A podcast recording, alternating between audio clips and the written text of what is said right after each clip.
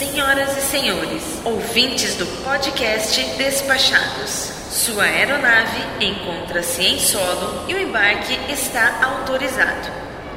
Apresentem-se aos nossos agentes para os procedimentos de embarque e tenham todos um ótimo voo.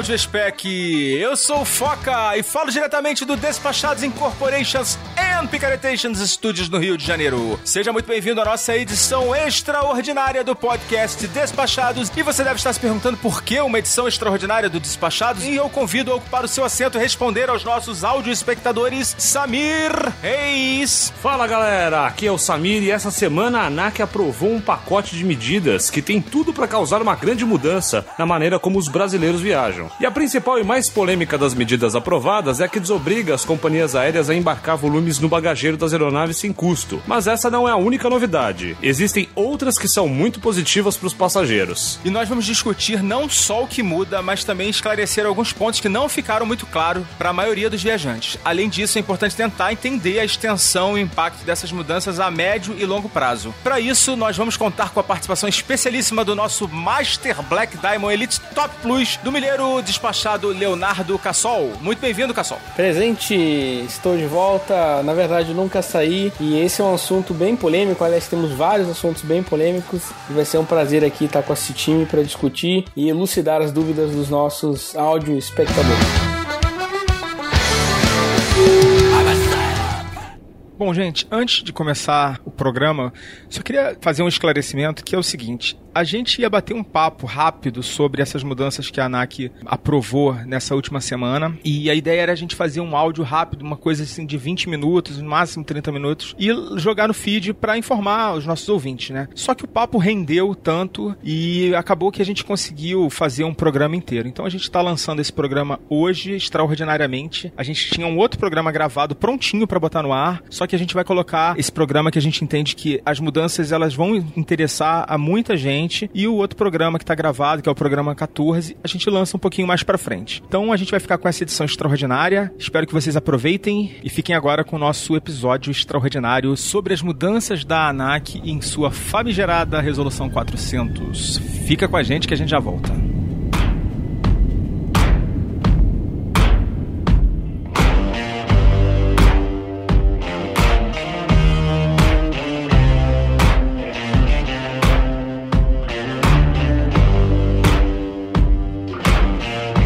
Muito bem. Mas, ô Foca, eu quero deixar registrado uma coisa, cara. Eu odeio despachar bagagem e agora eu vou ter que pagar para fazer uma coisa que eu odeio. É, mais um motivo para você de viajar com menos coisas, né? Mas isso é um assunto para daqui a pouquinho, porque nós temos 10 mudanças, né? Foram 10 medidas que foram aprovadas e a gente vai falar um pouquinho de cada uma delas, vamos tentar entender melhor, porque teve muita confusão, muita gente que entendeu errado algumas dessas mudanças. Então a gente trouxe aqui o Cassol, que tá em contato lá com o pessoal da ANAC, né, Cassol? É isso aí, a gente participou de uma videoconferência conferência com eles para esclarecer alguns pontos, porque a proposta que a ANAC votou e aprovou, ela era um pouco diferente do que havia sido divulgado na consulta pública, que ficou aí alguns meses rolando, né? Então a gente teve essa videoconferência para esclarecer os pontos e com isso a gente montou e publicou aí um artigo e estamos aqui também para poder tirar todas as dúvidas dos nossos áudio espectadores. Legal, a gente vai colocar o artigo que você escreveu lá para Melhores Destinos, que está super completo, né? Foi moleza fazer essa pauta. Então hoje a gente gente vai falar dessas mudanças. E, assim, minha sugestão é que a gente comece pelas menos polêmicas, né? Vamos deixar as nossas mudanças mais polêmicas pro final. Primeira que a gente vai falar hoje é a que diz respeito à divulgação do preço das tarifas, né? Houve uma mudança em relação à forma como as empresas vão divulgar a tarifa dos voos, né? Exatamente. A, a nova regulamentação, Foca, ela prevê que a, a, toda a informação desde o início do processo de compra da passagem já indique o preço final da passagem, inclusive incluindo taxas, qualquer tipo de taxa, seja taxa de embarque, encargo de emissão, enfim, todas as taxas. É uma mudança positiva, sim, traz mais transparência para consumidor, porque você evita que você tenha tarifa mascarada de taxa, ou você evita que você acha que tem um preço muito bom, mas quando você vai ver ao final da compra, às vezes o valor quase dobra no caso de promoções para Buenos Aires, Montevideo ou Londres, que tem taxas de embarque super caras, né? Você chega no final e quase cai para trás com o valor das taxas. Então uma medida muito positiva, é bem-vinda e que só beneficia o consumidor. Não sei se você chegou a perguntar lá na consulta pública ou na videoconferência que você participou, se isso vale só para as empresas aéreas, porque é muito comum também as agências online, né, fazerem isso, né? Inclusive embutir a própria taxa da transação, né, que elas cobram. Será que isso vai valer também para essas agências online? Sim, a gente perguntou isso, segundo a ANAC, vale para todos os canais de compra, inclusive as agências de viagem. É, obviamente você vai ter que ter uma, uma educação, um processo de, de adaptação de toda a cadeia. É, vale para todo mundo, pelo menos em relação ao preço da tarifa aérea. Aí tem uma questão importante, porque às vezes quando você vai comprar, por exemplo, um pacote de viagem que envolve hotel, envolve transfer, de repente aí tem uma brecha legal para as agências não divulgarem o preço final, porque isso aí já foge à competência da ANAC, porque ela é agência reguladora do setor aéreo, tá? Mas eu acredito que como o preço da passagem aérea geralmente é um dos principais itens de custo e que tem a maior taxa, uhum. é que vai, vai trazer sim um benefício, ou pelo menos quando o consumidor comprar no site da companhia aérea, ele já vai ver o preço final com taxa, tá? Algumas companhias que operam no Brasil, principalmente as europeias, elas já geralmente divulgam o valor quando elas anunciam uma promoção no próprio site, Acho elas já a... divulgam o valor final com taxa. Então, assim. Acho é... que a é, American também faz isso. Isso, a, as americanas também fazem, não, não todas, mas ou seja, é saudável, óbvio, tem uma certa complexidade, porque às vezes você muda a cidade de conexão e o aeroporto que você vai fazer escala, e isso vai mudar o valor da taxa de embarque, porque a taxa de embarque é cobrada por aeroporto, enfim, tem uma certa complexidade, por isso que vai ter que ter um período de adaptação, mas a mudança é positiva sem dúvida nenhuma. É, quando as empresas aéreas fizerem aquela, aqueles anúncios, né, a partir de tanto, por exemplo, Rio, Amsterdã, a partir de 300 dólares, ele vai ter que considerar o, o aeroporto que tem a tarifa mais barata para incluir ali naquele a partir de tanto, né? Porque você já sabe que menos que aquilo não vai custar. Então, mas acho que nas propagandas em si, Foca, eu não sei se ele vai mudar muito esses dizeres marqueteiros, não, viu? Ah, pô, mas aí não faz sentido, né? É, porque o que acontece? Essas regras deixam muito claras que no sistema de compra, quer seja pelas agências, quer seja diretamente na companhia, ele tem que obrigatoriamente informar isso de cara. Mas os processos de propaganda que o cara veicular é muito difícil. Realmente, eu não tinha pensado nisso. Eu não tinha analisado por esse, essa questão. Mas enfim, é uma mudança positiva, né? Que você vai ter uma informação mais clara ali logo no início do seu processo de compra, né? Vai precisar preencher todos os dados para chegar lá na última tela e ver que o preço aumentou pra caramba. Exatamente.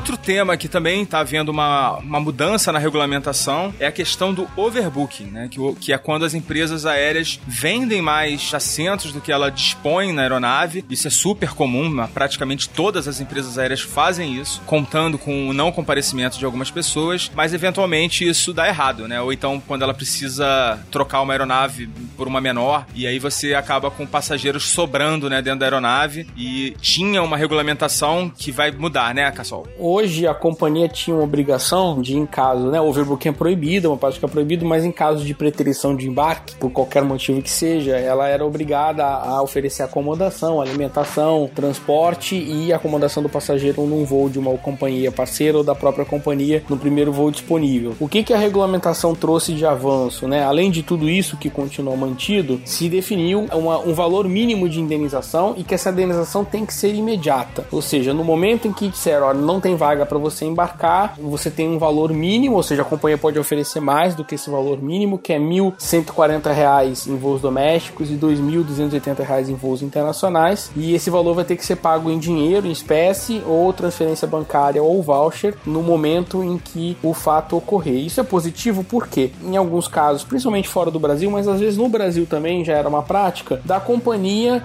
convocar voluntários que muitas vezes não têm um compromisso, uma obrigação obrigação de viajar naquela data e se interessem, ou seja, possam fazer um bom negócio em trocar a data da viagem, colocar um dinheirinho no, bolso, né? E aproveitar mais o destino é, ou a cidade onde ele, onde ele tá. Então você acaba, ao invés de deixar os últimos que chegarem no check-in e dar uma notícia para eles dizendo que eles não vão conseguir embarcar, a companhia consegue fazer uma conciliação de interesses, ou seja, ó, quem é que quer aqui pegar o dinheiro e viajar amanhã ou viajar no voo seguinte? Se tiver interessados, ela consegue fazer. Se não tiver interessado, ela pode subir a oferta e depois tentar convencer alguém de sair da aeronave. Se não houver voluntários, o que, que ela faz? Ela escolhe quem não vai embarcar e indeniza o cara lá na hora pelo valor mínimo lá que a ANAC Olha, decidiu? Por esse valor aqui é muito raro acontecer. Ela pode fazer isso, mas a ideia é que se não houver interessados, ela suba a oferta, tá? Por quê? Porque quando ela obriga o passageiro, esse passageiro ele é um potencial litigante na justiça e ele vai ganhar. Com certeza. É uma causa perdida, né? Exatamente, é uma causa perdida, ela só vai adiar o prejuízo que ela vai ter. Então é muito mais negócio ela entrar num acordo, dobrar essa oferta, ou seja, oferecer aí mundos e fundos para o passageiro. Olha, pela minha experiência de viagem, quando você faz uma oferta boa, chove gente querendo, exceto assim um voo na véspera de Natal. Tem ocasiões em que realmente é muito difícil você tirar alguém alguém de dentro do avião ou você tirar alguém do check-in, dizer que a pessoa não vai viajar, mas quase, ó, na grande, grande maioria dos casos, Sempre tem alguém que se interessa e faz um bom negócio. Tenho vários amigos que ficaram um, dois, três dias a mais na Europa e Estados Unidos, gastando dinheiro que a companhia aérea deu, com hotel, com tudo, né, incluído. E... Já aconteceu comigo de me oferecerem. Lá em Atlanta, né, eu, tava, eu já tinha feito o voo, a primeira perna, né, que era de, da Flórida, né, pra Atlanta. Aí chegando lá, o voo tava com, tava, eles ofereceram, assim, pra, umas, pra uns 20 passageiros lá, é, 200 dólares para cada passageiro, acomodação, e a refeição, né? A refeição da noite. O foco é nos Estados Unidos, isso funciona tão bem que quando você vai fazer o check-in no Totem, muitas vezes já aparece uma mensagem para você, olha, esse voo tem um overbooking potencial, ou seja, ele não, não tá configurado ainda, mas ele tem uma possibilidade. Você se interessaria em se voluntariar para é, embarcar em outro voo? Aí você clica sim ou não. Se você clicar não, ele já te descarta. Se você clicar sim e houver de fato um overbooking,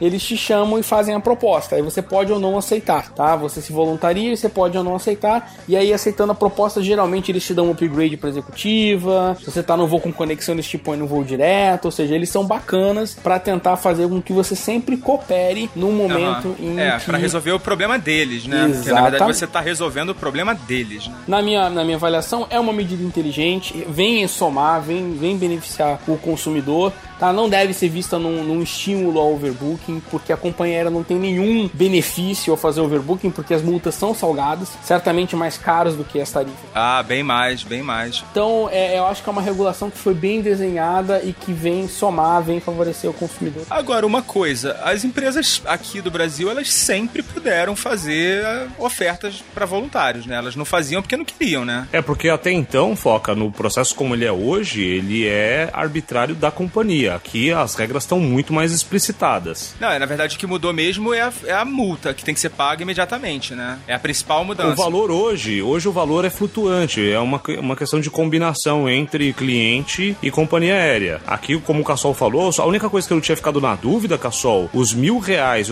para voos nacionais e os dois mil reais para voos internacionais é um valor de piso? Não, porque na regra, uma... como ela foi promulgada, não deixava isso muito claro que ele era um valor de piso. É, é um valor valor mínimo. É um, ela pode oferecer mais, ela pode. Aí é questão de necessidade da data, do, tá? O valor estabelecido é esse. Ela tem, ela é livre para oferecer mais, pelo menos foi o que eles explicaram lá na, na videoconferência. Agora. Mas não é, pode oferecer menos. Não pode oferecer menos. Tem uma questão aí, por que, que isso não era tão comum no Brasil, tá? Como isso não era regulado, o fato do passageiro aceitar o dinheiro, a, a proposta da companhia aérea, o impedia de depois entrar no justiça e ganhar. Então Entendi. poderia ter um prejuízo duplo para a companhia aérea. Agora Agora não, agora a companhia aérea pode oferecer para ele o acordo em que ele assina dizendo que foi voluntário em troca daquele dinheiro, tá? Então juridicamente Entendi. tem uma questão aí que é importante, legal, porque dá força à companhia aérea, ela tem um amparo legal para poder fazer uma proposta e o consumidor de se voluntariar. Essa entidade do voluntariado mediante uma troca, uma compensação, isso não tinha um amparo legal Então, Entendi, o que acontecia entendi. é que o passageiro podia pegar o dinheiro e depois entrava na justiça e ganhava. Podia alegar que foi coagido, enfim, Isso. sei lá, que tava constrangido, hein, alguma coisa Aí eu tipo. não sou advogado, mas é, é nessa linha. Se é um valor de piso, cara, pode ser muito bom, né? Porque imagina, você pagou É, 100 vou reais numa viagem pro Rio de Janeiro e vai receber no mínimo um barão, pô, tá um puta negócio legal. A não ser que seja uma- um compromisso inadiável, que é aquilo que o Cassol falou. Ah, é Réveillon, você vai ver a família, é um casamento, aí a coisa, às vezes o, o valor não cobre esse tipo de falta, né? E, e a, a ideia da ANAC, Samir, é justamente criar um valor alto para desincentivar o overbooking. Para deixar bem claro que ela não está incentivando que as companhias aéreas brinquem com isso. Custa caro. Como custa caro, por exemplo, ela endossar uma passagem para ele viajar na concorrente. Ela vai pagar a tarifa mais cara que existe. né? Então a ideia é justamente para desincentivar essa prática. Que seja uma exceção quando houve uma troca de aeronave ou quando realmente ela teve um problema operacional e não porque ela comece a sair vendendo passagens, porque senão vira um game. Ou seja, ela vai, vai se ela conseguir vender uma passagem em 2 mil e ela tem que pagar 1.200, ela tá tendo um lucro de 800, entendeu? E não pode acontecer isso. A ideia é evitar é, que vai isso ficar um aconteça. leilão, né? Se não tivesse isso, ia ser um leilão com, com um cliente, que é uma coisa injusta. Né? Exatamente. Pô, mas isso acontece, cara, lá fora. Eles vão aumentando a proposta, né? Sim, aqui a ideia é que Até aqui eles aumentem também até que fique interessante para alguém se voluntariar. Eu me lembro que esse, essa vez que teve a oferta dos 200 dólares, rapidinho apareceram lá umas quatro pessoas, eu acho. Não, uma vez ofereceram 800 dólares, é que eu realmente tinha que vir trabalhar. Senão eu tinha aceitado e saia correndo. Mas não tinha como. Se tivesse, olha, eu quase que eu liguei Não, falei, 800 dólares eu, eu, não, eu não pensava duas vezes. não, porque meu emprego valia mais que isso, senão eu tinha.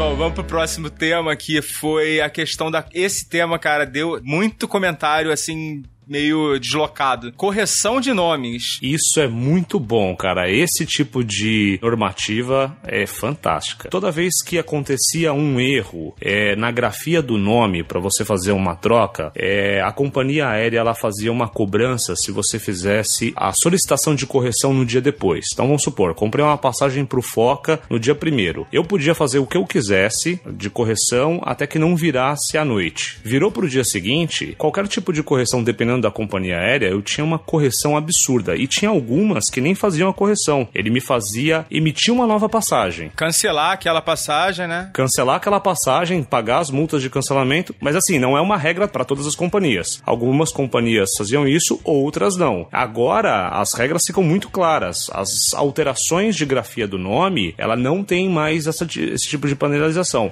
E quando que isso mais acontece, Foca? Pelo menos aqui, eu como agente, isso acontece muito em lua de mel, cara. Quando a pessoa tá viajando, ela trocou o nome, ela é, contraiu o nome de uma outra pessoa, mas os documentos estão de um jeito, e aí na hora de passar pro agente, ela passou de uma forma, mas os documentos que ela vai embarcar agora são documentos novos. Isso, isso acontece bastante. Tipo, a noiva tá doida pra usar o nome novo, né? E, mas ainda não atualizou os documentos. É, ou ao contrário, ela ainda, quando ela me passou o processo, ela tava com o nome de solteira, só que aí, meses depois, ela tá com os documentos de casada e precisa que esse processo seja alterado. Aí a coisa se complicava. Entendi. O que era uma grande sacanagem, né? Desculpa a palavra, mas porque você obrigar um passageiro por conta de nome de solteiro ou casado, ou às vezes trocou os sobrenomes, o nome do meio com o último nome, ou trocou o nome com o último nome na hora de comprar, ou seja, um equívoco claramente eh, não intencional. E aí a pessoa descobre isso no check-in, e obviamente, ou, ou perto da viagem, obviamente nesse momento a passagem tá super mais caro, as multas são sempre muito altas, e realmente você traz um alento aqui de que você tem essa segurança de que houve um erro de grafia. Obviamente, erro de grafia, não dá para mudar o nome do passageiro.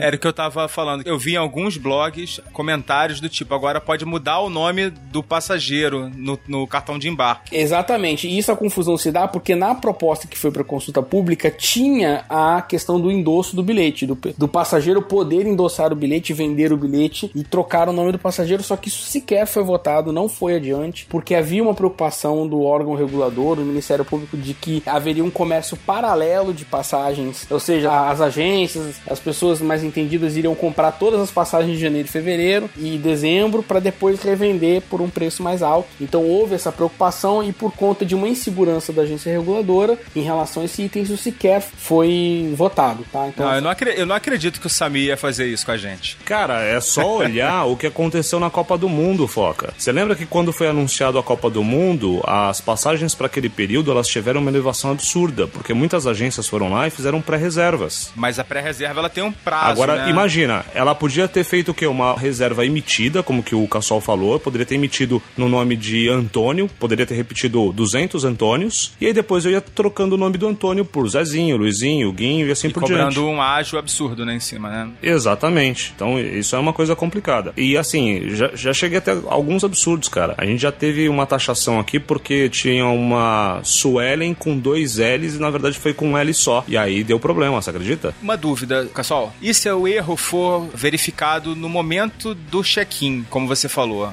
que, que acontece agora? Não, até o momento do check-in a pessoa pode fazer a alteração. É o que diz Ah, a ela- norma. Até o momento do check-in. Então ela não, vai, ela não vai deixar de embarcar por conta disso. Não, a- bom, a, é, a, Não, a não norma vai. diz até o momento do check-in. Meu entendimento é, vamos supor que você faça o check-in eletrônico. Não perceba que teve o erro, vai pro portão de embarque. No portão de embarque seu nome tá diferente, a norma não te cobre, tá? Acho que seria a única exceção. É, isso é verdade. Mas aí eu acho também é muito pouco provável que você seja barrado no, no portão de embarque. né? Exatamente. Eu, eu já embarquei como Leandro Cassol, porque eu mesmo não percebi, fiz o check-in online.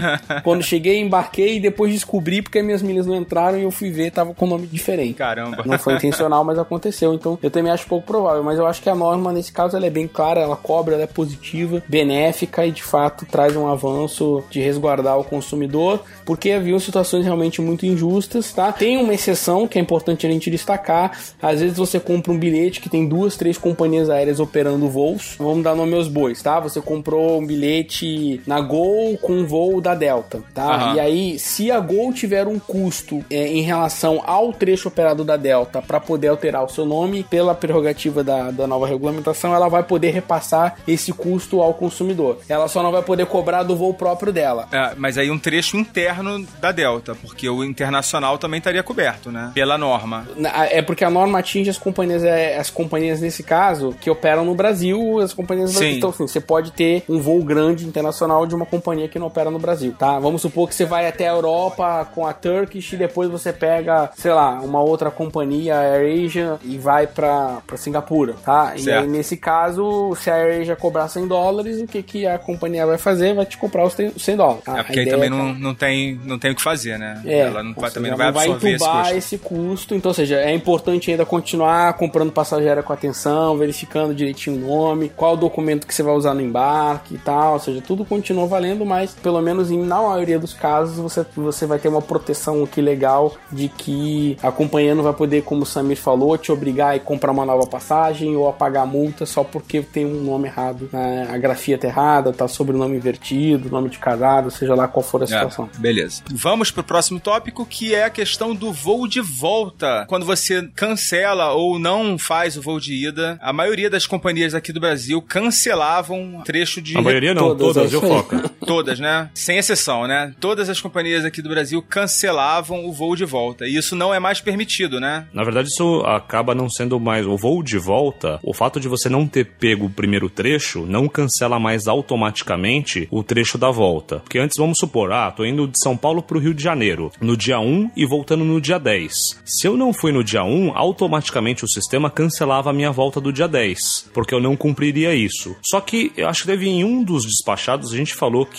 às vezes alguns viajantes mais experientes usam isso como uma estratégia para poder fazer, por exemplo, uma troca de voo em algum lugar. Não sei se vocês vão se lembrar. Importante, Samir. A ANAC esclareceu uma coisa porque estava dando muita dúvida essa interpretação dessa regra. Se você tiver três trechos na ida, por exemplo, você tem um voo Galeão, Guarulhos, Guarulhos, Frankfurt, Frankfurt, Munique. Você não vai voar o primeiro trecho, todos os trechos de ida subsequentes vão ser cancelados. Você não consegue embarcar na segunda cidade. Isso. Você vai perder. Agora, a sua volta, caso você decida aí comprar um outro bilhete, porque é mais conveniente comprar em outra companhia, ou com milha, ou você, quando é o voo dentro do Brasil, você decide de ônibus e voltar de avião. Ah, os seus trechos de volta vão estar preservados desde que você cumpra um requisito importante, que é comunicar a companhia aérea até duas horas antes do voo. Ou seja, se você perder o voo, continua se ferrando, ou seja, a regra não está te protegendo nesse caso, você perdeu o voo, vai ser tudo cancelado. Mas você descobriu que você não vai mais poder fazer o trecho de ida,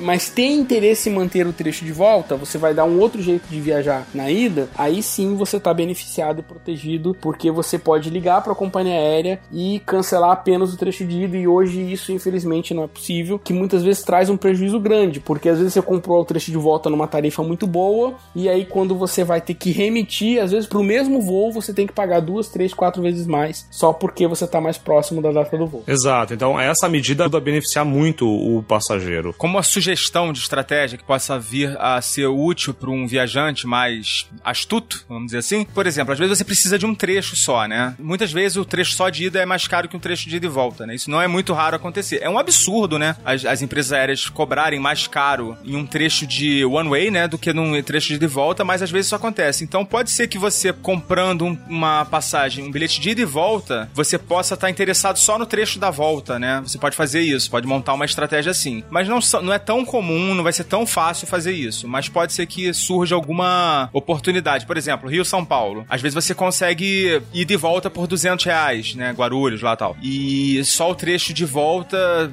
no mesmo voo que você quer, tá, sei lá, tá 300 reais. Então pode ser, pode ser interessante. Pode, pode ser sim. Eu acho que tem algumas vantagens dependendo aí do quanto é o estrategista, o turista, ele consegue ter alguns benefícios quinta mudança referente à desistência de compra. Essa eu confesso que eu vi pouca mudança de fato, porque praticamente para quem compra pela internet não teve mudança nenhuma, né? Tem uma, uma questão que eu acho que o Samir colocou, que geralmente as companhias aéreas liberam o cancelamento automático no mesmo dia e agora fala de 24 horas, ou seja, você comprou meio-dia de um dia, você tem até o meio-dia do dia seguinte, né? E geralmente elas liberavam até só a meia-noite, zero hora já não, não podia podia mais. Então, mas é realmente é uma mudança sutil que garante e pela internet, apesar da, da regulamentação não falar nada, mas continua valendo é o Código de Defesa do Consumidor que dá direito de cancelamento em até sete dias para compras feitas pela internet, apesar de muitas companhias aéreas não aceitarem ou não cumprirem a risca é, essa, essa norma. Ah, consideram que isso é uma interpretação, né? Isso. Pagam, pagam para ver, né? Pagam para ver e perdem na justiça geralmente. É, tem um, um ponto aqui do direito de desistência que eu, você também não tem mais o custo, né? Desde que você cancele até 24 horas após a compra ou 7 dias antes do voo. Porque hoje, se você, você é multado de qualquer jeito, sim, né? Sim. Se você cancelar, você tem uma multa. E o pior de tudo é que às vezes dependendo da classe tarifária que você compra, a multa, cara, ela pode ser mais alta do que a, a tarifa. Poderia, total. né? Podia, né? Agora. Poderia, poderia, poderia. Mas assim, assim, apesar de poder ser mais alta, é, eu nunca vi nenhuma companhia aérea exercer o valor. Eu, eu já vi, eu já vi. Não, é porque na verdade elas não vão cobrar mais do que a tarifa, mas elas não vão devolver a taxa de embarque, elas ficam com a taxa de embarque para ela. Em voo doméstico ela pode parecer baratinha, mas num voo internacional, às vezes você pagou é 300, grana. 400 reais de taxa de embarque, aquilo fica de brinde para a companhia aérea. Eu ficava, porque antecipando já aquele item, agora a, a multa não pode ser maior do que o valor cobrado pela TAI. É, a gente entrou no item número 7, né? Que é a questão do reembolso. É, porque uma coisa acaba tendo um pouco de ligação com a outra, é, né? É, quando você chega numa. Você compra uma passagem promocional, que você paga lá, sei lá, 80 reais num trecho, e a taxa de cancelamento é 100 reais, só essa taxa de cancelamento ela já, já vai superar o valor que você pagou, né? Então, e eu tô falando de 100 reais, um valor, seria um valor barato, né? Algumas tarifas o valor é muito maior, né? A taxa de cancelamento e de reembolso. É isso mesmo. Só um ponto ponto, Samir, que eles explicaram lá na videoconferência, na verdade é em até 24 horas depois de concretizada, desde que tenha 7 dias de antecedência da data do voo. Não é um ou outro. É, tem que só nas 20. Ah, é um e outro. Você tem que atender aos dois aos requisitos. Dois. Então, né? se você comprou uma passagem hoje para voar amanhã e desistiu, ferrou. É, você tá sujeito, tá sujeito à multa.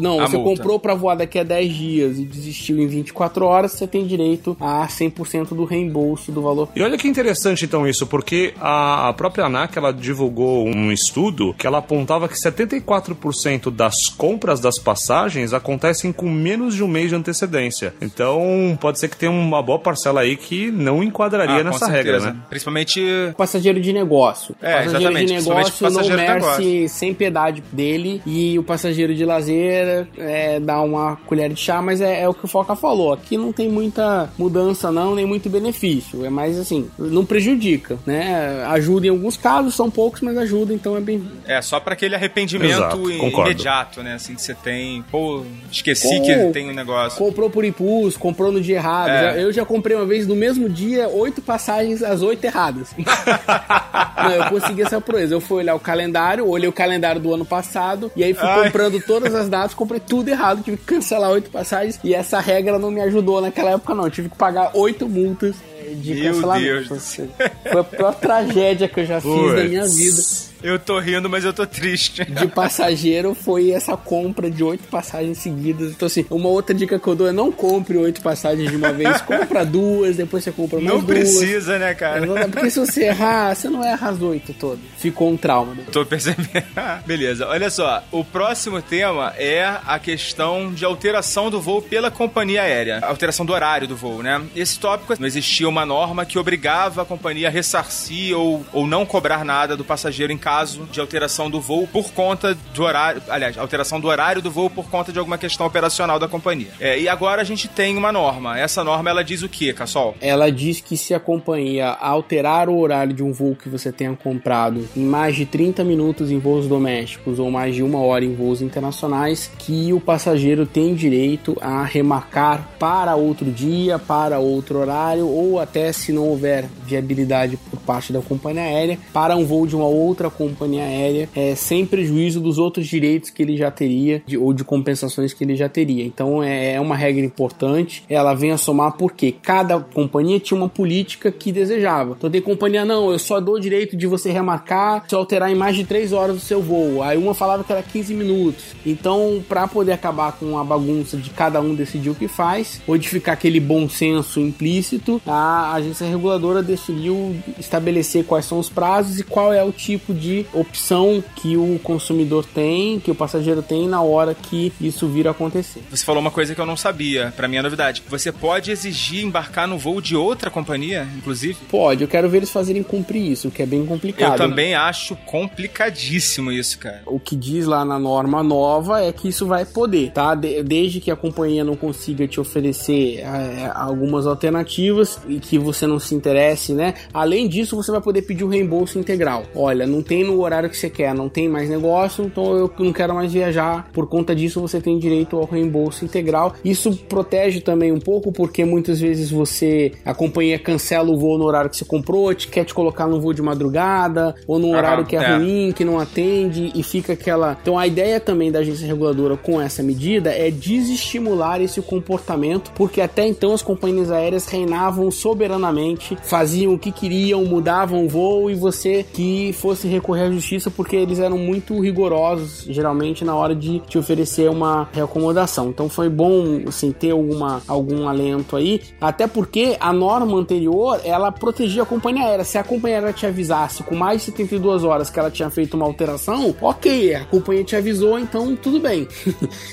Mas assim, eu lembro que eu lembro já, de já ter acontecido comigo, foi até uma, uma certa cagada que eu dei, porque eu não ia poder viajar. e aí mexeram no seu Na- voo. no- É. E aí mexeram no horário do meu voo. E, e foi uma mexida assim, eu acho que não chegava a 30 minutos. Eu, eu- pelo que eu me lembro, não chegava a 30 minutos. E eu procurei a TAM. A TAM era 15 Na minutos. época, é, que ela deixava Era 15 minutos. E a TAM, ela deixou eu ficar com o bilhete em aberto por um ano. Lógico que eu não poderia é, remanejar, mudar o destino, né? Mas pra mim foi bem interessante. Não, foi Mas- e poderia também re- reembolsar, né? Mas como foi uma tarifa muito, muito baratinha que eu tinha pego, eu preferi manter o destino e deixar o bilhete aberto. É, o que ela tá praticando hoje é que você tem 15 dias pra frente, 15 dias pra trás pra poder mudar o seu, o seu bilhete ou o horário ou o reembolso. Ela não deixa mais assim um ano em aberto não, tá? Mas ela realmente É. teve uma época que ela praticava isso, que ela de- deixava já, já que já que eu te sacanei, já que eu mudei teu voo, você pode escolher um outro voo num período grande e eu vou honrar, né? Agora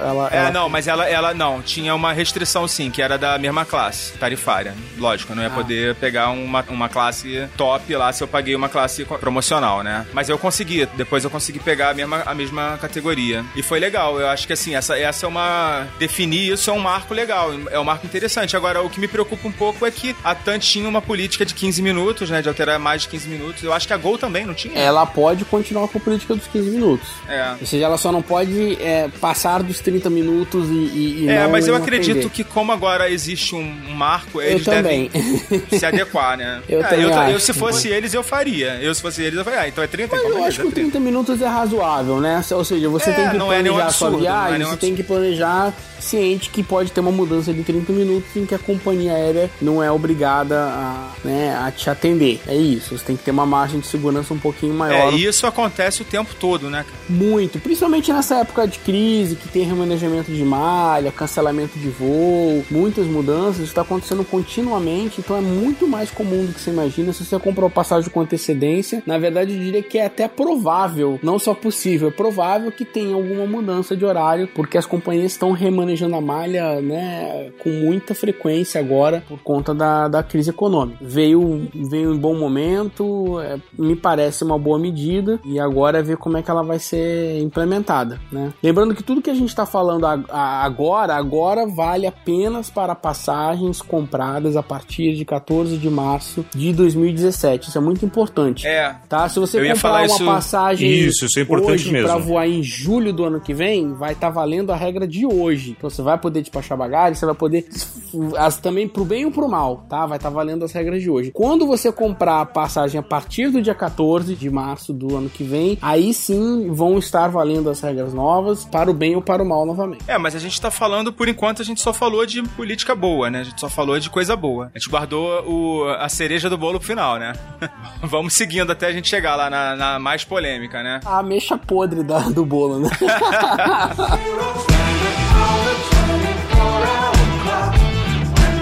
Questão de reembolso. Samir, explica pro nosso ouvinte aí o que que tá mudando aí na questão de reembolso das tarifas. Bom, o que acontece é o seguinte: o que muda é o prazo, né?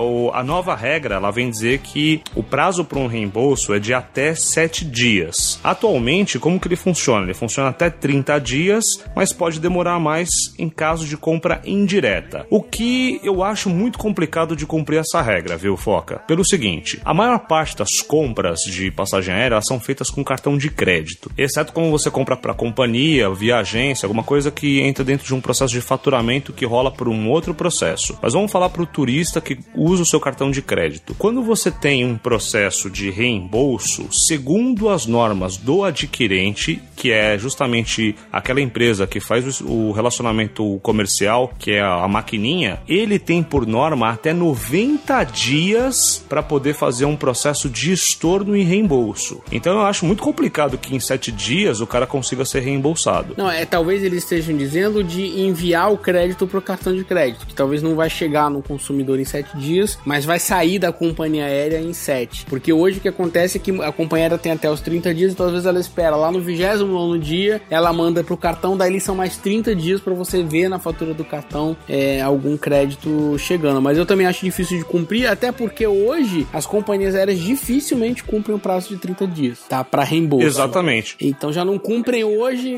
vai ter que fiscalizar muito bem isso, porque não estão cumprindo 30, como é que vai fazer por 7? É verdade. Exato, mas de qualquer forma, ainda que ela fizesse com 20 dias, 30 dias, ela ultrapasse, quando ela manda o processo de desfeita da compra para o processo de pagamento eletrônico, os adquirentes eles têm 90 dias dentro do prazo deles, então eles podem em até É, 90 mas- dias fazer o crédito para o cliente Mas final. o cartão de crédito também não, não leva esse tempo todo, né? Acho que seria se seria no caso de uma fraude. Ele não Se leva esse se tempo Por exemplo, se eu todo. comprar lá na Americanas e, e Americanas estornar, não vai levar 90 dias pra chegar no meu cartão de crédito. Não, mas aí o que acontece, Foca? Quando você compra com um sistema aéreo, o negócio funciona um pouquinho diferente. Bom, mesmo que eu compre direto na, na- no site, por exemplo, eu entro lá no site da TAM. Mesmo que você compre direto, porque o que acontece? O processo de transação no cartão de crédito para esse, pra esse negócio ele é um pouquinho diferente do que a gente tem para um consumo de bens e serviços convencionais. Ele transaciona num outro processo. É, segundo o adquirente, em até 90 dias ele vai fazer um reembolso. O que o Cassol falou é uma verdade. Pode ser que o cara faça o estímulo antes. E por ele fazer o estímulo antes, o processo em efeito dominó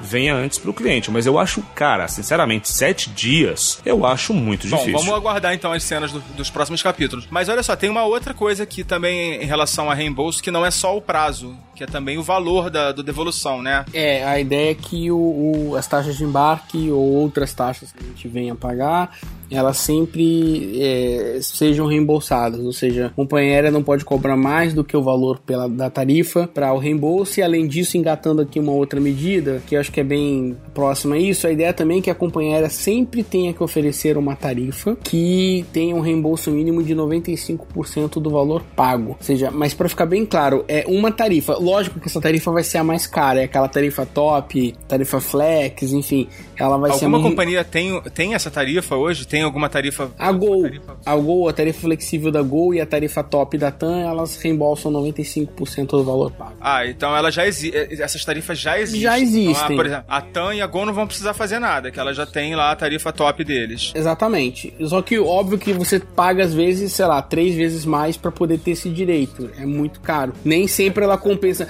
No caso da TAM, quase nunca ela compensa, para não dizer nunca. No caso da Gol, é, geralmente você paga pouco a mais, é 100 reais a mais, aí costuma compensar. A empresa onde eu trabalho, por exemplo, eles só compram tarifa flexível, porque aí você consegue remarcar sem custo, ou seja, você não paga multa para remarcar apenas a diferença de tarifa, e se precisar reembolsar, em último caso, você, você paga 5% de multa e recebe 95% do valor. Isso é muito importante porque hoje as tarifas básicas, aquela tarifa geral que você compra sem olhar, sem saber o que está comprando, geralmente elas estão reembolsando 40, 50% só do valor que você pagou. Ou seja, é uma taxa alta para chuchu se você precisar. É, É, promo, a promo, então, nem a se fala, promo né? não é reembolsável. Quando muito é 10%, É, né? Quando exa- é... Exatamente. Então, mas é, isso aqui não, é, não tem muito efeito prático para o consumidor, para quem aproveita a promoção, não. Porque essas tarifas que têm um reembolso de 95%, elas provavelmente vão continuar sendo muito, muito, muito caras. Legal. É, e uma coisa que o Cassol falou é uma verdade, porque dependendo da classe tarifária que você pega, que é no caso das promos, tem várias coisas que muitos turistas não leem na hora de comprar. Por exemplo, tem promoção, vamos supor, eu comprei pro aeroporto do Rio de Janeiro. Eu não posso trocar para outro aeroporto, só vale pro Rio de Janeiro. Se você não precisou cancelar, precisa remarcar de novo e quer usar aquele crédito para um outro destino, em alguns casos não é possível. Aí esse negócio de tarifa é um negócio tão complexo que a gente tinha que ter um programa só pra falar disso, ia ser chato pra caramba. Não, ninguém ia conseguir ouvir, não. Chato pra cacete, é. Então, a melhor é a ignorância que é uma amiga do consumidor, tá? O importante é só saber qual é a família da tarifa, qual é aquela regra geral. Eu vou continuar comprando promo, promocional. Então, nesse- Aquela que não é reembolsável. Exato, é que na verdade essa que o Cassol falou que você pode pegar uma flexível, foca funciona muito pra empresa, que às Sim, vezes, sim, claro. ah, eu tenho que mandar você para um determinado horário, mas eu posso mudar a sua agenda. É isso aí. Então, para as empresas funcionam melhor. Agora para a pessoa física que vai a lazer, a promo sempre acaba sendo a melhor Ó, opção. vou dar um Combina exemplo com o disso aí chefe. pra minha agenda da semana, tá? Eu, eu, eu, eu deveria ter ido a São Paulo hoje, a Vitória amanhã e, e a Brasília na, na, na sexta. As três viagens caíram depois das passagens já estarem compradas. E aí acabou que eu fui pra Belo Horizonte, que não tinha nada a ver com o que estava programado. Ou seja, é, é, se não fosse tarifa flexível, ia gastar no mínimo 5 mil reais nessa brincadeira é, à toa por conta da, da, da- só de multa mudança de, da é. de mudança de agenda, porque acontece, você tem um cliente, você tem reuniões, enfim, dependem de agenda de diversas pessoas, então às vezes realmente para quem viaja a trabalho é importante ter essa flexibilidade, ainda que se pague a mais por. Agora vamos entrar no tópico das bagagens. São três mudanças, três normas que foram implementadas ou alteradas que dizem respeito especificamente com bagagem e uma delas é a que está dando o maior burburinho na, nas redes sociais, né? Bom, vamos começar pela norma que fala da bagagem extraviada. Existe agora uma, um novo prazo para indenização, né? É, a bagagem extraviada é uma das maiores sacanagens que podem acontecer com quem viaja, porque a, a companhia aérea geralmente tem um prazo enorme para poder localizar, ou geralmente o que acontece é não localizar a sua bagagem, e, e, o ressarcimento que você tem do prejuízo geralmente ele é ridículo. Ele não compensa o que você tem na mala, ou, ou nem sequer, às vezes, dependendo da qualidade da marca da sua mala, nem paga o custo da, da, né, da mala. A ideia agora é que esses processos sejam um pouco mais célere, principalmente em voos domésticos, ou seja, prazo reduziu de 30 para 7 dias que a empresa tem para poder localizar a mala e ressarcir o consumidor. Esse prazo passa a contar a partir do dia da reclamação, que você, você protocola lá que a sua mala não foi encontrada, e ele fixa um, um limite um pouco maior do que existia até então de ressarcimento, que é de R$ 5.300 para voos internacionais. Para voos domésticos, eu não estou me lembrando agora quanto é que é, mas a ideia é que fique mais um pouco mais caro, mas respeitando. Aqui tem um problema que a ANAC comentou, que eles queriam colocar um, um valor maior, mas o Brasil é signatário da convenção dos acordos internacionais. Esses acordos eles têm é, alguns artigos que regulamentam e limitam Esses o prejuízo da uhum. companhia aérea em caso de extravio de bagagem. Então o Brasil não poderia violar esses acordos porque estão assinados e tal. E aí o valor teve que ficar é, restrito a isso. Mas a ideia é que seja um processo mais rápido. Em bagagens internacionais o pagamento sai em 14 dias. Você não precisa esperar um tempão. Agora também quero ver cumprir isso, porque geralmente as companhias aéreas não cumprem sequer o prazo. E, e a grande parte dos problemas com bagagem acabam indo para a justiça, virando ações judiciais que demoram aí um bom tempo, mas que acabam ao final, obviamente, compensando o consumidor. Tá? Também tinha uma preocupação do órgão regulador aqui de fraudes ou de vícios processuais por conta do passageiro que foi vítima da bagagem extraviada, que eles comentaram lá, tá? Palavras do pessoal da ANAC. É que ele sempre vai dizer que tem um Rolex dentro da mala, que tem que tinha um computador, que as roupas eram da Louis Vuitton e que Não, mas aí tem que provar, né? Não, é, mas assim, às vezes você não tem como provar, enfim. Então, é, o que eles colocaram aqui também é que se o consumidor achar que tem um valor superior ao que está previsto na indenização dentro da sua bagagem, cabe a ele e ele vai ter a possibilidade de fazer isso porque a companhia aérea é obrigada a oferecer, é ele contratar um seguro adicional no valor que ele entender que a bagagem dele vale. Então, o combinado, na minha opinião, não sai caro. Ou seja, você está levando o Rolex lá. O Rolex não é um bom exemplo porque não é permitido levar a joia dentro da bagagem Nem, nem notebook, né? É, nem notebook. Mas você tá com roupas muito caras, você tem alguma coisa de valor. É, é, esses tetos de indenização realmente são tetos que não são é, muito caros. Vamos lá, você tá com seu terno Armani, você tá com né, o Ricardo Almeida lá na, na sua bagagem, é, e você acha que tem um valor superior vale ao que a indenização vai cobrir, você contrata lá o seguro, paga por ele e pronto, né? Você tá ali resguardado de qualquer coisa. O que acaba sendo justo para os dois lados, né? Tanto para o prestador de serviço como para o cliente final. É, porque muitas vezes a culpa do extravio nem é da companhia aérea, né? A bagagem ela é manuseada. Ah, é assim, ô é, Foca. Muita... Não, não, é assim, tudo bem. A companhia aérea é responsável pela, pela sua bagagem do começo não, ao sim, fim. Sim, eu concordo com isso. Que ela tem que responder pela sua bagagem. Ela. Mas Fo muitas Foca vezes. Defende a companhia aérea em bagagem não como uma causa perdida.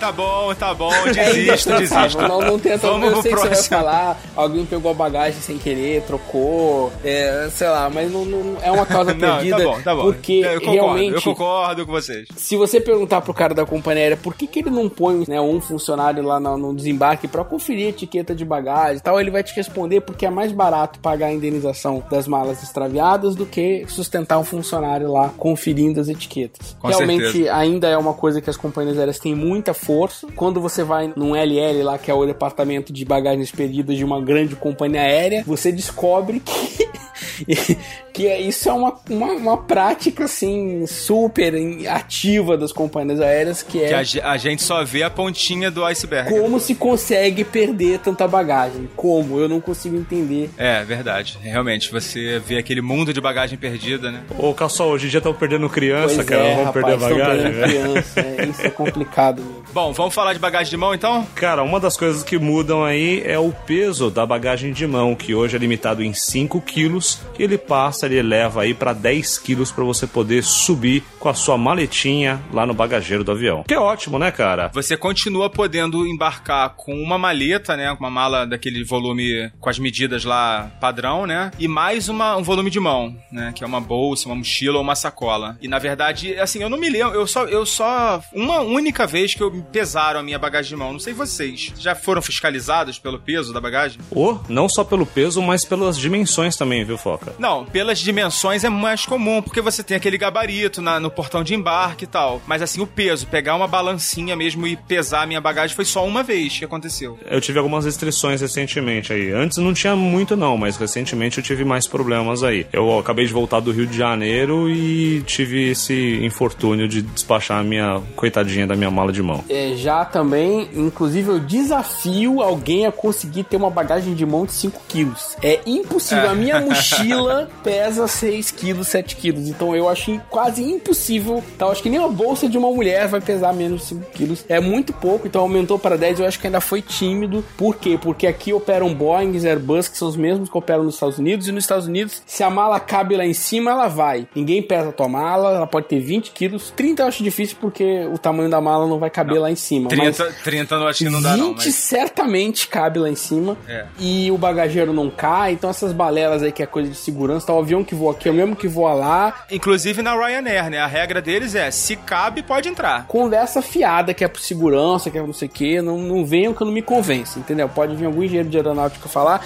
Então por que, que o Airbus que voa aqui, o bagageiro cai e o de lá não cai? Então é, é realmente agora que vai se cobrar pela bagagem, que é o item que a gente vai falar em seguida, né? Sem estragar a surpresa, mas.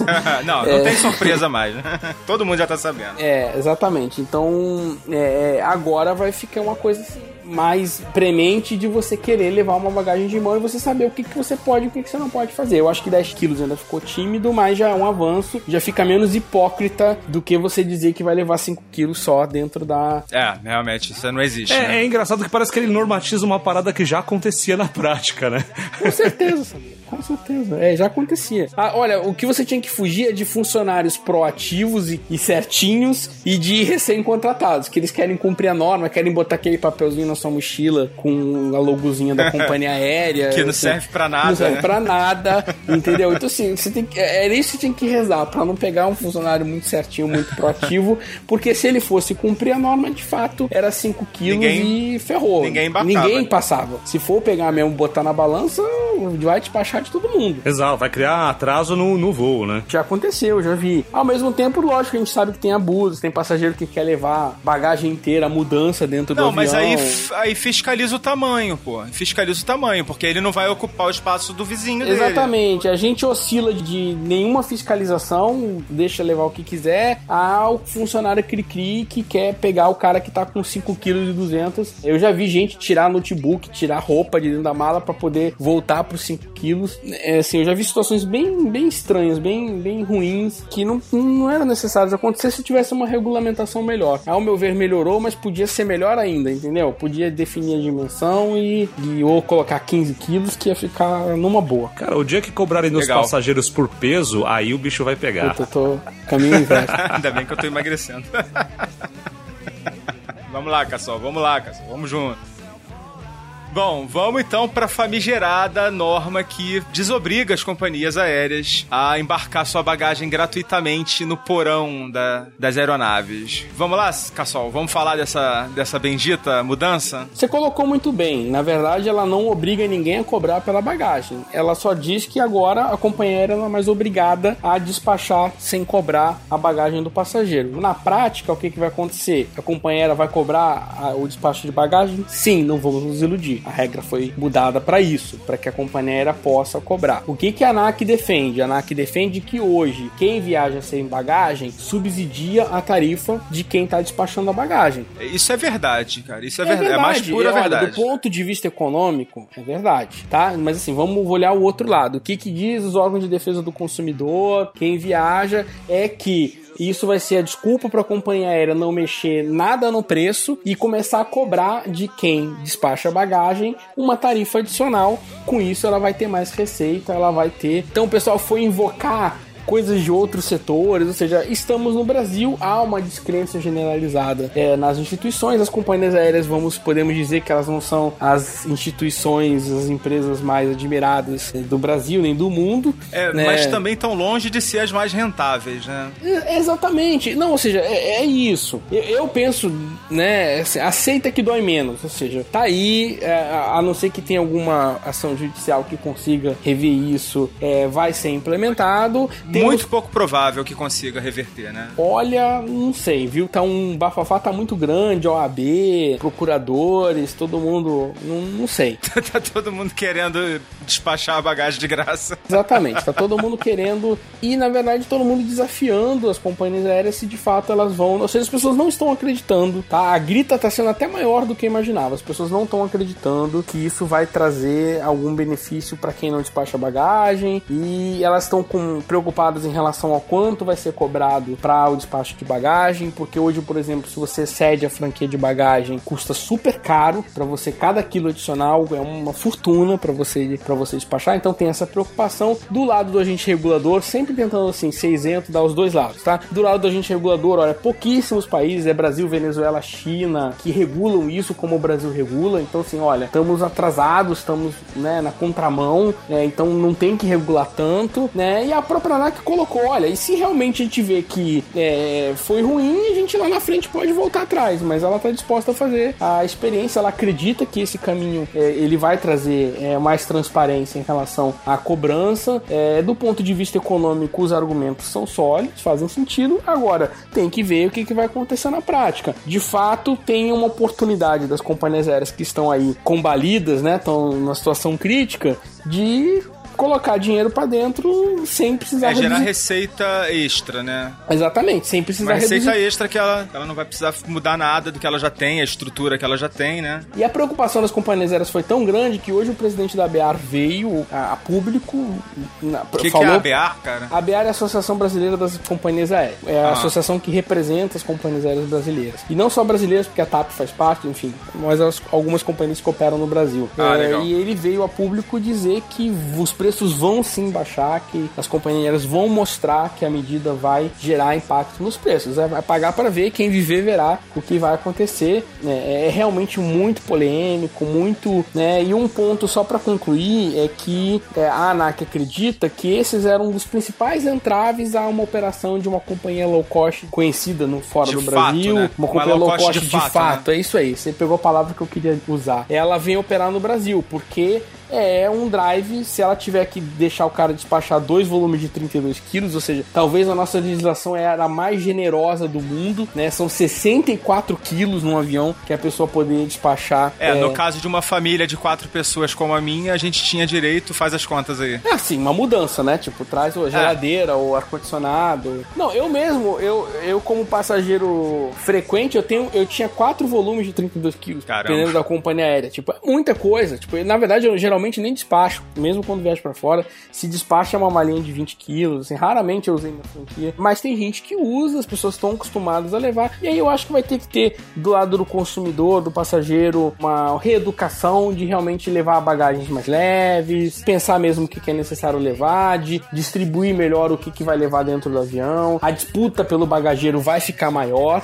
Vai, Ou seja, quem embarca lá nos Estados Unidos tem uma regra muito clara: quem embarca primeiro usa o bagageiro. Se você embarcou e não tem mais espaço, problema seu, tem que pagar e despachar. É a regra lá, né? Não tem. É na Ryanair eles vigiam muito para você só botar um mala, volume né? no é. bagageiro, é. né? Você pode embarcar com duas, uma no bagageiro e uma embaixo do assento. Então frente, eu quero né? ver como é que vai ser isso. Aqui a gente vai ter um aprendizado grande. Como é que os funcionários, os comissários vão, vão lidar com essa situação, porque realmente tem gente que entra com dois, três volumes e bota tudo lá no bagageiro, né? Ou elas vão começar a vender o embarque prioritário para quem não tem esse direito, é, porque lá fora isso é muito comum, né? Você compra lá o speedboarding ou você compra o Priority para poder embarcar na frente dos outros. Então, assim, vai mudar. É questão da gente entender como é que vai ser essa mudança, se adaptar. Eu não acho que eles vão cobrar muito caro, eu acho que a gente vai eu, ter... Assim, eu acredito que quem vai sofrer mais é o passageiro que tem o meu perfil, que é o que compra sempre aquela tarifa promocional máxima, né? Essas tarifas, eu não acredito que elas vão baixar mais do que eles já praticam, né, de tarifa promocional. E Eles com certeza eles vão cobrar. O, contrário, que é essa tarifa que vai baixar mais. É a mais A barata. promocional? É,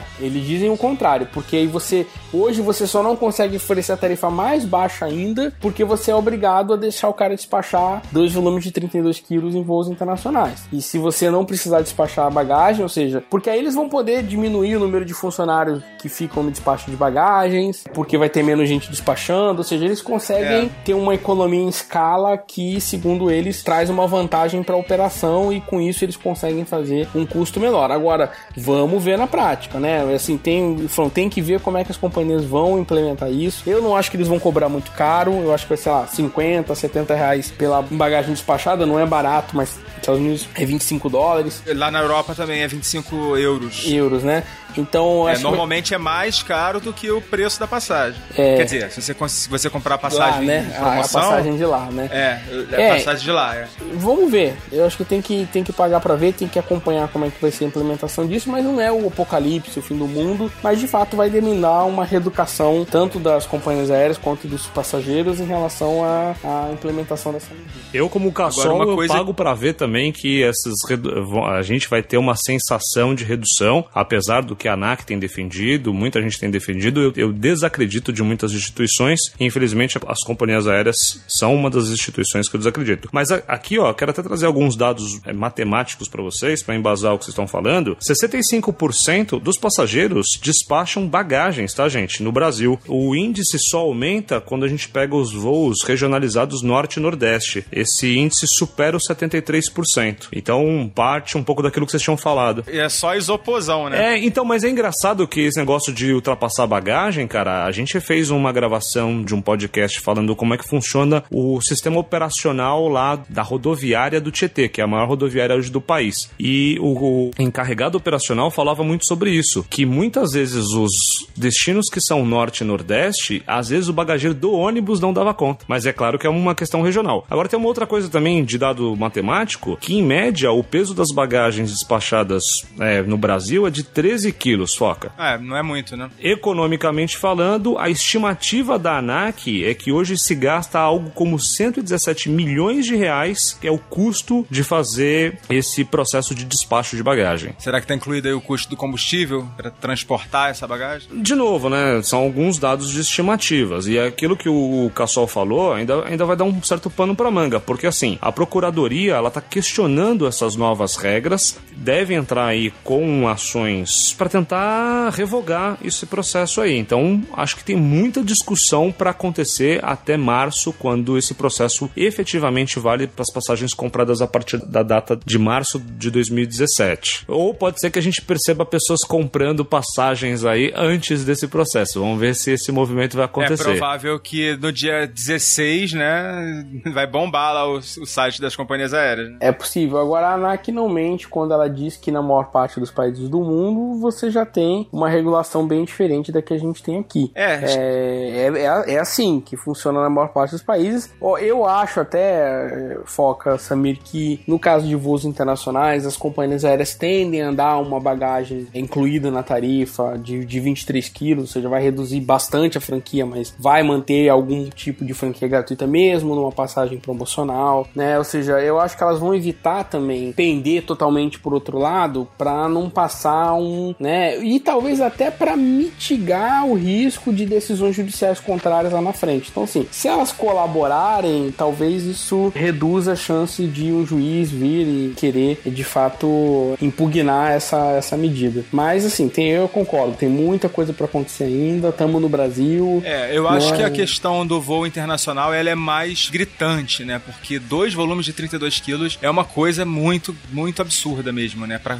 Já aconteceu mais de uma vez de eu estar embarcando em trecho interno, mas que eu comprei no bilhete da, daqui do Brasil, né? E a pessoa falar, não, o senhor vai ter que pagar o volume extra. Aí eu falei, não, não vou pagar não, tá incluído na bagagem. Não, esse trecho é doméstico, a gente só despacha um volume. Aí eu falo, não, vê direitinho aí na política, porque eu- esse trecho é doméstico, mas ele faz parte de um trecho internacional. Aí a pessoa vai lá ver, aí, ah, não, é realmente, é um trecho internacional. Aí, mas é, eles até estranham às vezes, né, os atendentes lá do, das, das companhias aéreas. É porque é uma regra que só tem aqui em poucos países, não existe, né? Então. Eu acho que dois volumes de 32 quilos é só aqui, cara. Eu acho que nem na China. Parece que é aqui na Venezuela. Na Venezuela, né? É, mas eu acho que ninguém tá viajando muito na, pra Venezuela, não, né? É, ô, Foca, mas tem outra coisa também, é o seguinte: as duas malas com limite de 32, ele pode ser muito ou pouco dependendo da taxa do dólar quando você vai pra Miami, tá? É verdade, verdade. Agora, assim, uma, uma coisa que foi comentado, né, que a Cassol já até falou, que é a questão da entrada de uma low cost de fato no mercado brasileiro. Cara, eu acho que se isso for realmente uma possibilidade, as empresas aéreas daqui devem ficar bem ligadas, porque eu não vejo TAM, Gol e Azul competindo com empresas do tipo do Ryanair, da Transavia, lá da AirAsia ou, ou da Frontier nos Estados Unidos, enfim, é, esses caras vão ter problemas, cara. Se eles estão comemorando essa mudança por conta desse alívio que eles podem ter aí no, com uma geração extra de caixa, eles podem estar tá também daqui a pouco tendo problemas seríssimos aí com um competidor agressivo que hoje a gente não tem aqui no Brasil. Mas vamos lembrar também que existe um espaço muito forte para melhoria de eficiência operacional quando você fala de custo, Foca. Porque o que acontece? Muitos casos na Europa, por exemplo, o voo doméstico ele é um busão aéreo, cara. Você não tem lugar marcado. Você chegou, você senta onde você quiser, entendeu? Você quer marcar o lugar. Ou você compra, você ou paga. você cobra para marcar. Exato. É. Ah, quero, quero sentar na janela. Beleza, meu amigo. Você vai lá e você vai pagar por isso. Ah, quero tomar um, isso não... um refrigerante. Você vai pagar por isso. Ah, quero comer um negócio diferente. Você vai pagar por isso. Então, assim, na minha opinião, mesmo para voos curtos, como é o caso da ponte aérea Rio-São Paulo, ou voos que acontecem com menos de uma hora e meia, tem muito espaço de melhoria operacional. É, depende da companhia o quanto ela quer fazer e o quanto ela quer agradar o cliente e o quanto o cliente brasileiro começa a ser mimado em relação a isso. Porque vamos falar que os clientes que ainda voam no Brasil é um público elitista, cara. A própria consulta feita, ela mostra que 45% da população que voa tem renda até 10 salários mínimos. Então, é um público elitizado ainda que voa no Brasil. Vamos lembrar que o salário mínimo é de 880 reais, estamos falando que 45% da população ganha até 8 mil reais. Então, você tem 60 e é, poucos é por cento da população. Então, é porque ele é, ele é regional, né? Mas assim, colocando pela média. Então, você tem 65% que está acima dessa faixa. Fora que 80% do que a gente sabe de voos no Brasil, eles acontecem com um voo business, né? Ele não é um voo de lazer. Acho que temos um programa, cara, inteirinho. Não, só para completar assim, uma situação inusitada, porque a gente tem hoje no Brasil duas companhias que se declaram, se autoproclamam low costs e duas companhias que se autoproclamam companhias premium. O engraçado é que as duas que se autoproclamam companhias premium, que é a Latam e a Avianca, uma delas, que é a Latam, anunciou que a partir do ano que vem ela vai vender a tarifa mais barata sem direito a comida, sem direito a assento, sem direito a, agora a bagagem, né? Ou seja, ela vai vender uma tarifa sem nenhum benefício, que é um perfil muito típico de uma companhia low cost. E as duas que se autoproclamam low cost, que, que é a Azul e a, a Gol, a Azul, por exemplo, que eu acho que de low cost não tem nada, mas ela, porque até é, os preços dela são até... bem caros e ela, ela, é. É, você pode pegar quantos salgadinhos quiser durante o voo, é cheio de mimo e tal olhando o espaço entre as poltronas, né? O da TAM você fica apertado igual uma sardinha. O da Gol você tem um espaço bem maior entre as poltronas agora, depois que ela mudou a configuração dos aviões. Então é uma certa é, é esquizofrenia, assim, em que confunde, você não sabe isso. Então, de... é, tem uma dicotomia no, no, discurso aí, né, cara? Exatamente. Al, al, alguém seja, tá mentindo aí, né? A, a, premium, a única que é premium de fato é a Avianca. É, que ela é. tem a, a, TV individual, tem um espaço legal entre as poltronas, tem milha, tem serviço de bordo, até com sobremesa, dependendo do voo, você tem a sobremesa. Então é a única que ali diz e entrega o que dizem é, fazer. A, a Latam, cada vez mais de, de premium não tem nada, exceto nos voos internacionais que ela tem alguma coisa mais diferenciada, mas em voos domésticos é.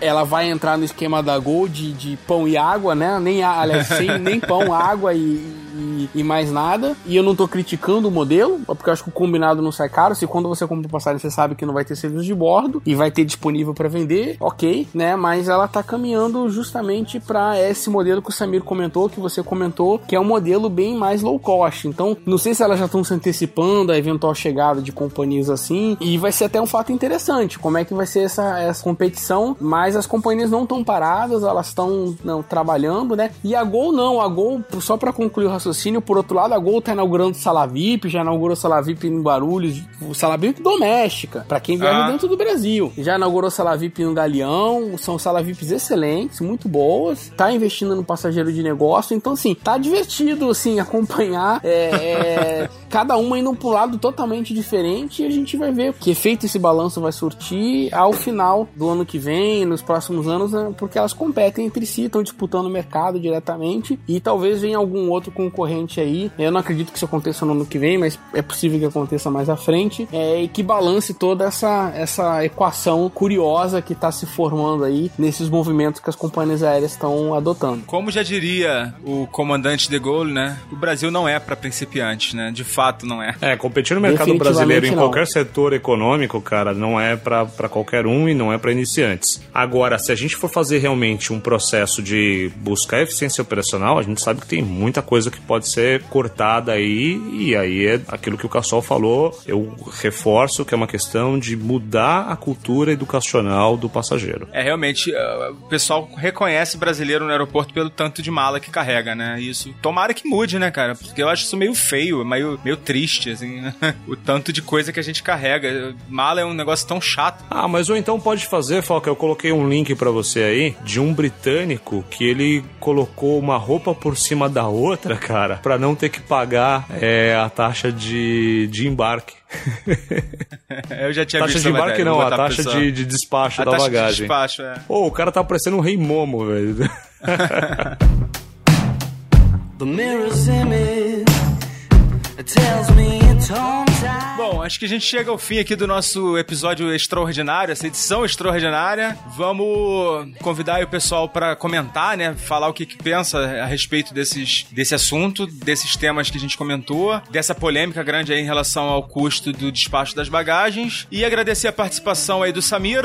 Ó, oh, foi um prazer, porque é bom a gente poder compartilhar essas informações que acontecem no mercado aéreo para você turista que vai usar o meio de transporte aéreo como parte do seu passeio. Vamos lembrar também que essas regras só são aplicadas aí a partir de março de 2017. Então todas as passagens que foram compradas antes disso fica nas regras antigas. Vale a pena aí olhar e fiscalizar porque eu acho que falta bastante disso ainda no mercado. Só o tempo vai dizer o que vai ser bom ou não dentro desse processo. É isso, Foca. Valeu, foi um prazer. Encaminhe também se vocês tiverem dúvidas pra gente. Vai ser um prazer é, responder as perguntas e ouvir a contribuição de vocês. Um grande abraço a todos e até a próxima. E agradecendo mais uma vez aos nossos patronos top, Rogério Miranda, Isnardo Villarroel e Ana Carla Azevedo, e também a todos os demais padrinhos que estão lá na nossa sala VIP. Vamos chegando ao final de mais um episódio, um episódio relâmpago, mas que nós esperamos que vocês aproveitem todas as informações que a gente trouxe para vocês. E não se esqueçam de interagir conosco nas redes sociais, de avaliar o nosso podcast no iTunes, de escrever pra gente em contato despachados.com.br. Estamos aguardando o seu contato e também se você quiser ter acesso antecipado aos nossos conteúdos e também conteúdo exclusivo, faça sua adesão ao nosso programa de padrinhos em www.padrim.com.br barra despachados. Selecione o plano Sala VIP ou superior, você vai estar retribuindo o nosso trabalho. E por enquanto é isso, ficamos por aqui aqui. Foca na viagem. Tchau!